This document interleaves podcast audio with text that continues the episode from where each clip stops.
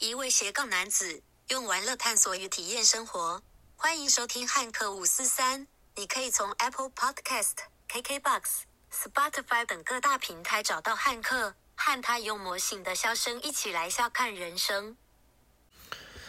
嗨，线上的朋友，大家好。今天呢，就是想要来跟大家分享一下，就是呃，宜兰。对，为什么想要来跟大家分享宜兰？因为前两天我又到就是宜兰去旅行了。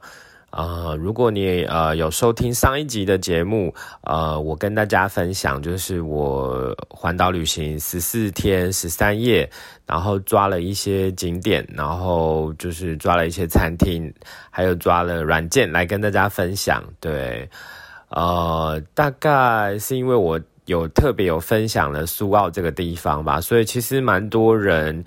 就是有兴趣的，对，然后有给我讯息。那就是我的同事玉珍，就是刚好呢，就是他也想去体验独木舟，也就那么刚好上礼拜四、礼拜五，他好像就是跟朋友、跟家人有一个聚会在那边，对，所以他就跟我情商一下，是否可以就是接着六日，然后到苏澳去呃旅行，这样，他也想要体验呃独木舟这样。那所以我就花了一点时间跟当地的朋友做联系，那就有这两天的轻旅行。那礼拜六、礼拜天我在做什么呢？呃，礼拜六早上我在朋友就是去医院回诊，然后就是后来就把他载回家，那就上高速公路了。对，那你知道就是假日的高速公路，特别是你要往宜兰端走。就是个梦夜，对，因为你光开车，你就是会堵车，大概开了两个小时多，应该是比平常还要就是多开了一个小时左右。不过 finally 我还是到目的地了啦。那后来跟。就是呃，玉珍他们夫妻就是呃碰面。那一开始呢，常常我去一个地方，我都会从庙宇开始走。对，总是有一个他是这个地方的主人嘛，你总是要去尊重他一下，跟他打个招呼。所以呢，我就带他们到就是港口前面的南天宫。对，那边有全呃全台湾第一个金妈祖，然后还有玉妈祖。对，那而且隔壁的宫庙很近哦，但是他们也是全台湾就是算是很特别的，他们拥有珊瑚妈祖，对，所以就是一开始呢，就从庙宇的导览，对，去了解这一个港口文化。那你们知道，就是很多就是港口的地方都是拜妈祖，对，就是祈求就是他们的呃，就是呃。呃，渔获可以丰收，然后而且可以平安回回到呃回回到就是呃家乡来这样子，对，所以这是一开始就是我们呃从庙宇就是认识苏澳。那其实玉珍跟她老公就跟我说，其实他们有好多机会到苏澳来，但是他们常常都是在就是呃外头买海海鲜，然后后来就走了，对。的确啊，就是好像一般人对于苏澳的，就是呃印象就是在外圈，所以呢，这一次就是拜完拜之后呢，我们我就安排了，就是到呃情人呃那边有一个内内皮情人湾，就是我们就安排了一个下午茶在那边。内皮情人湾其实是上回就是我去呃我下水的地方，就是我去独木舟下水的地方。我才发觉，哇，原来这个里面有一个海湾，然后而且重点是这个海湾的旁边有很多完美咖啡厅，对，所以因为上次就是下水，就是独木舟看日出，那是很早的时间，这些咖啡厅也没开啦，对，所以我就想说，哎，这一回他们来刚好是下午，好像就可以安排一个。下午茶，然后吃吃下午茶，聊聊天，然后我们也配一下无敌大海景这样子。对，那其实这样子的地方大概就跟你想的有点像吧。其实它主要卖的是就是那个景。对，当然就是它的就是呃呃咖啡啊、饮品啊，甚至是它的一些下午茶、松饼啊、蛋糕之类的，其实都还不错吃啊，都是有某一个水准以上啦。不过重点是就是海景嘛。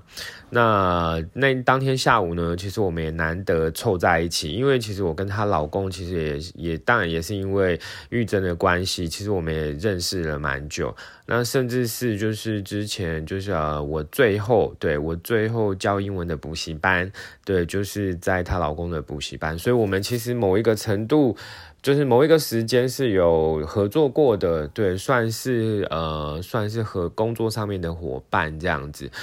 对，那很开心。对，那一天有一个下午茶的时间，把我们三个凑在一起，然后拍拍照、聊聊天、吃吃东西。对我觉得还蛮愉快的。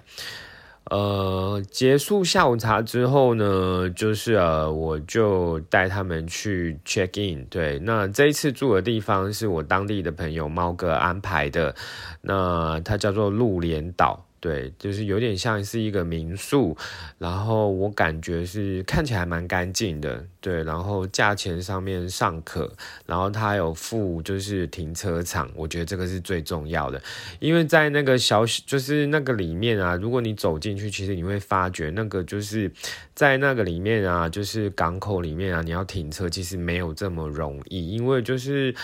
就是一来一往，就是双向，就这样而已。对，所以其实你如果没有停车场，你要停在外头，可能大概就是要以付费停车场为主吧。对，那而且那个鹿连岛呢，它的位置很就是很方便，它走到内平情人湾大概就是一两分钟的时间。那重点是，就是它的民宿。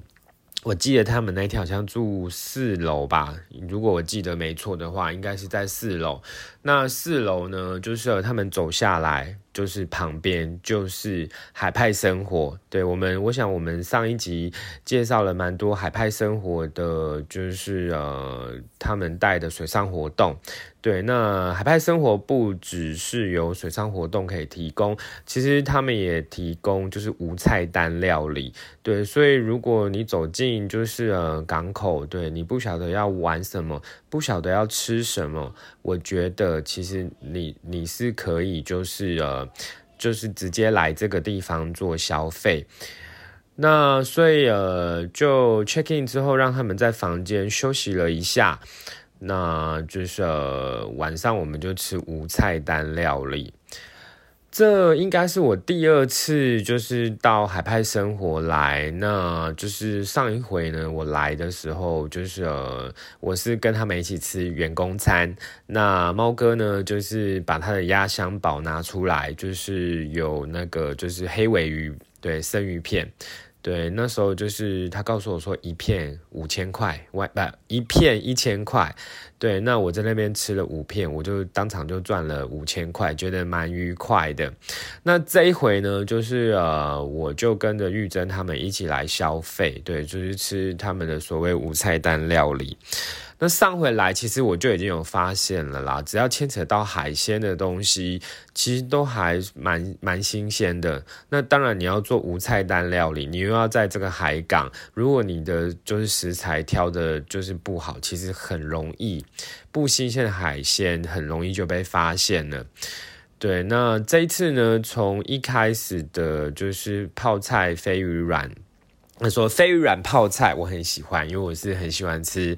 泡菜的人，然后就是到其实很多诶，还有吃生蚝，对，然后还有吃天使红虾，这都是属于生吃的那一种，对，这真的不够新鲜，一下立刻马上就被抓包了。在过往我的饮食经验啊，其实也是有吃过生蚝，但是我真的是不太敢吃很多，因为我觉得生蚝就是那种生生的东西，都是会有一个。加减都还是会有一个腥味，但是这一次呢，就是我吃的就是不管是天使红虾或者是生蚝，我觉得真的很新鲜，真的很新鲜。你吃得到海鲜的鲜甜，而不是那一些就是呃腥味。对，那呃，里面还有吃了一个呃辣炒螃蟹，我觉得也印象深刻。一方面是就是我觉得那个分量是蛮够的，然后它这个炒就是螃蟹呢，你还吃得到，就他们还有炒蛋，然后那个蛋里面大概是有放一些新香料，但是我看不到辣椒，但它吃起来是味道十足的。对，这个也是让我印象蛮深刻的。呃，里面还有吃到一个，就是呃呃炙烧尾鱼饭，对，那它里面还有配黄瓜，然后还有配一些那个呃青鱼酱，对，反正你就把整个里面的东西拌一拌，嗯，真的是蛮爽口的，而且因为大概是有那个饭的关系吧，就是呃，其实你来这边吃真的是会吃饱，不会说吃不饱的。那呃，后面我记得还有一个大木鱼，也是让我就是呃印象蛮深刻的。呃，它就是呃，你看得出来它应该是用干煎的，然后它其实它的处理感觉应该是简单的，就是可能有一些就是呃蒜片啊，然后就是你要挤上柠檬汁。其实你知道，就是只要东西是够新鲜的。呃，简简单单的料理，你都可以吃到它的就是呃海味，就是很新鲜的海味这样。对，那我印象中我们是点了这次来是吃了七百块的无菜单料理，那它前后大概总共有十样东西上上桌。呃，当然你吃这些以海鲜为主的，就是。呃，料理啊，你一定要配上酒嘛。那在海派呢，它有就是限量的，就是生啤酒。那它就是冰箱里面当然也有一些，就是呃罐呃，就是玻璃装的，就是酒精，譬如说 Tiger 啊，譬如说台啤等等的。那这一回就是玉珍，他还有带白酒去啊，你知道海鲜配白酒。整个一百份，好不好？对，那所以其实礼拜六晚上其实还蛮愉快的，除了有美食，慢慢的一道一道上来。那其实我们当下我们也在聊天，在聊一些就是呃猫哥从草创海派生活到就是正式投入营运，他们遇到的一些就是困难怎么克服等等的。对，有一种创业的经验谈啦。对，然后就是，当然，因为上回我已经到那边去玩水上活动了嘛，我也认识他们的呃教练团，水上水上教练团，所以刚好那一天他们也都在。然后于是乎呢，你知道，就是又吃美食又聊天，然后后来我们又拍拍照，这样子觉得蛮愉快的一个晚上。对，所以这个是就是当天晚上的无菜单料理的部分。呃，隔一天，其实呃，因为就是呃，本来是有点担心，就是海象不佳、天气不好等等的，对，那就是最后玉珍他们还是决定说要下海，对，去看日出。那其实我一开我是有点犹豫啦，不过我到最后就是想说，诶，大概半个月之前我才来日出团，那这一回呢，好像应该不要再早起了，要睡到饱，因为呢每次都要你知道，就是没睡几个小时，这怎么受得了？是不是？对啊，那既然海派的就是呃水上教练团是非常专业的，当然我就是比较放心吧。玉珍他们就是交给就是教练，让他们去带。那教练他们其实是非常专业的啦，因为下水前，我想他们会去观察天气，观察海海象。像这一次啊，他们下水的地方就跟我上回就是的地方是不太一样的。对，上回我是在那个就是内皮情人湾下水，不过因为就是当天啊，好像就是那边的海流是比较强，所以就是呃雷总呢，就是呃。教练就是把他们带到豆腐夹那边下水，那就是呃，还算是我听他们就是转述，是那天的海浪其实是还 OK，没翻船，然后也看到日出，他们其实也蛮开心的。对，所以呃，这样的活动大概是三个小时。那其实就是当天呢，就是我就我知道是他们好像不止就是呃独木舟的部分，因为还有其他的就是呃其他的游客也有报名，所以可能也有也有少部分的人玩玩 SUP，然后也有一些人是可能是就是呃浮潜啊、自潜啊。对，等等的。那其实啊，如果你想要就是租船、包船，就是去海钓啊，甚至是就是龟山岛附近有那个就是牛奶海，对，其实他们海派都有提供这样的服务。对，那如果你想要知道更多他们的无菜单料理，或者是就是水上活动的资讯，我想我会把链接放在就是呃下面对的资讯栏端，对，那你们可以透过就是脸书去跟他们连接，那我相信他们的那个就是脸书小编会用最快的时间跟你们联络，对，所以这是呃当天。当天他们玩水的部分，那当然，因为我跟我的就是棉被在缠绵嘛，就是到他们我大概到他们活动结束的时候，其实我们就买早餐跟他们会合了。因为有上回的经验，所以我其实知道，就是呃，如果就是活动结束，那应该是肚子会有点饿。那个时候如果可以吃点早餐，应该是会蛮开心的。对，但是那个时候不能吃太多。为什么？因为我不能让他们吃太饱，那个就是吃完早餐要让他们回去灌洗，然后要让他们休息，对，就是睡到就是，呃，就是。退房的时间，对，就是还是要有一个充足的休息，对，所以如果你吃的太饱，你肯定睡的是很不舒服的，对，所以就是买了手工的蛋饼，然后还有豆浆，然后就是让他们当早餐，然后就是等他们退房十一点，我们再到指定的地点就是汇合，然后又在一起吃了一个午餐。那因为前一天已经吃了很多海鲜了啦，所以就是当天的午餐，我们其实就有点像找那种热炒店，对，就是吃一吃，对，就是也是有吃到海鲜，有吃到鱼，但是大概就是我们就是有点一些肉啊之类的，对。那其实就就是呃那一天，因为后来还要赶两点，就是呃国道五号高承载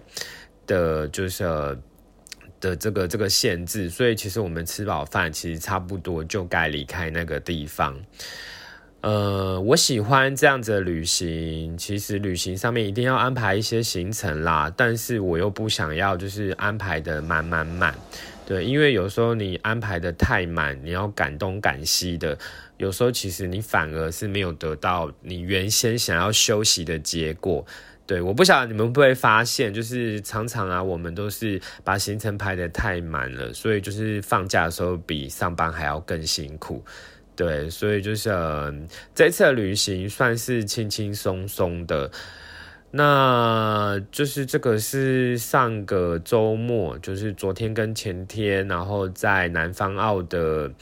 呃小旅行的呃行程。对，其实我还蛮喜欢宜兰的，我本来就蛮喜欢宜兰的，那只是因为透过就是猫哥的关系，让我就是哎发觉宜兰去宜兰原来可以去苏澳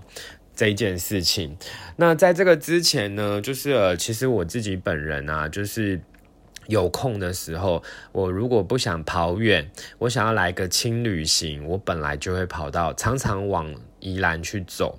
为什么呢？因为我是住在桃园，从我家开车出雪山隧道大概七十五分钟左右，这个是不塞车的时间。对，然后就是呢，我就是宜兰有几个地方，其实我蛮喜欢的。譬如说，如果我想要看海放空的话，我就会到头城，我会透过我的 Airbnb，然后找那个头城海边的的民宿。有一次我住在一呃，有两次对，就是我住在南那个就是蓝海度假村，它是一个就是社区啦，不是真的度假村。那它我有一次是住在十五楼，你知道那个十五楼啊，你只要进去啊，它其实就是一个算是一个套房的概念吧，对，然后就是它的令我。就最喜欢那个地方的点是，就是它的阳台还有它的厕所。对，它的阳台呢，只要打开，你就看得到就是太平洋。对，就是所以你是听得到海浪声的。那我也很喜欢它的厕所，为什么？因为那个浴缸看出去就是太平洋。对，所以如果你生活忙忙碌碌，你想要放下你的脚步，听听海浪声。我觉得那个地方是我目前想到的首选呢。对，那是我很喜欢的一个地方。对，在就是呃头城。那有时有些时候呢，像天气稍微比较冷，你想要泡温泉，我会去礁溪。对，为什么？因为礁溪我是找得到稍微比较便宜的地方。对，就是呃，然后另外一个是说，礁溪是所谓的碳酸氢钠泉。因为我是一个对硫磺有一点点过敏的人，过去啊，就是天冷的时候，就是呃，我都会上阳明山，但是就是去那边泡温泉的结果，就是皮肤就是过敏，会红红痒痒的。当时我还还不知道我是过敏，那后来是因为工作的关系，然后好像有一次跟。我的客户就是聊到这一件事情，他就说啊，你这个是就是硫磺过敏，因为他本人也是有这样的，也也是有这样的问题。他就说啊，你要泡温泉，你要跨一个山，不管你是去乌来或者是就是礁溪，对，那个会比较适合你。不过就是乌来的，就是温泉，我感觉好像都是好像更贵一些些。那礁溪是找得到那种一千出头，你就可以住，然后又可以泡温泉的，就是呃商旅这样旅店。对，反正就是睡觉这一件事对我来讲就是干净，然后不要闹鬼就好了。对，就是那干净，你是去住看一看就知道了。那闹鬼一定要睡一一晚才会知道，好不好？对，所以就是呃，我我常常住在礁溪的，就是那个就是温泉温泉商旅啊，那走到就是他们的主要的呃街道，其实很近的。所以如果我想要买饮料喝，我想要吃一些美食，我想要买一些伴手礼，其实礁溪对我来讲都是稍微比较方便的地方。那再来呢，就是宜兰呢，其实还有其他地方我也蛮喜欢的，譬如说罗东，对你去罗东，当然就是你想逛夜市，就是要去罗东夜市嘛。对，那边我就之前去那边，我其实还会去吃那个林场肉羹，它的它的它的肉羹跟跟你在其他吃到的其他地方的肉羹其实是不太一样的。对，那个这个也是之前就是跟。就是另外一个，就是呃，好朋友去旅行，然后他带我去品尝的。那就是，宜兰还可以去哪里？宜兰还有另外一个地方，往山上走去大同山上的乐水部落。